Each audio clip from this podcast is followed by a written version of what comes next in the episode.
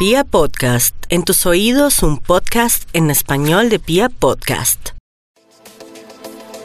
Estamos ante un escenario energético de orden estelar de gran estima en el sentido que el planeta Marte está cruzado con Saturno y a este ángulo los antiguos astrólogos le llamaron el ángulo de la lucha que el ser humano tiene para ser dueño de su propio destino. Es la batalla para imponerle la voluntad al destino, pero también es la exigencia del destino para señalarnos un cauce, para indicar un camino que pretenderíamos en este caso transitar. Así que es una época perfecta para encontrar el camino que nos permita reconciliarnos con nosotros, aclarar cuál es el destino, cuál es el camino que hemos elegido para la vida.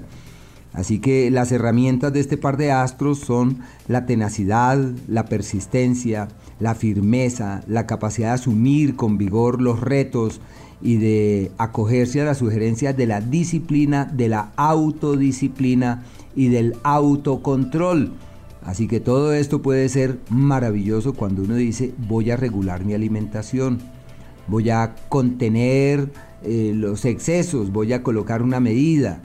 Eh, como es el ángulo de la disciplina y el juicio, pues vale la pena aprovechar estos días para comprometernos con nosotros mismos en hacer ejercicio, por ejemplo.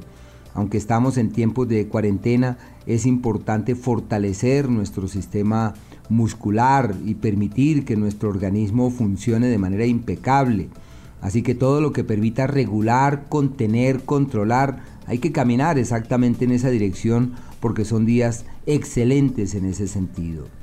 Y por otro lado, existe un cúmulo de planetas que avanzan por el elemento Tierra. Realmente seis planetas en el elemento Tierra me parece que es un exceso en realidad, un exceso de astros avanzando por ese elemento. Y este elemento como los demás, cada uno tiene sus atributos muy puntuales.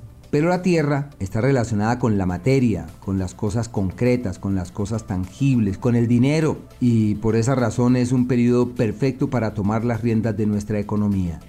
Llegó la hora de asumir los temas materiales, llegó la hora de declinar a los temores, a las intranquilidades, a los miedos y simplemente lo que hay que hacer es decir, ¿cuál es el objetivo? Tal, voy a trabajar en eso.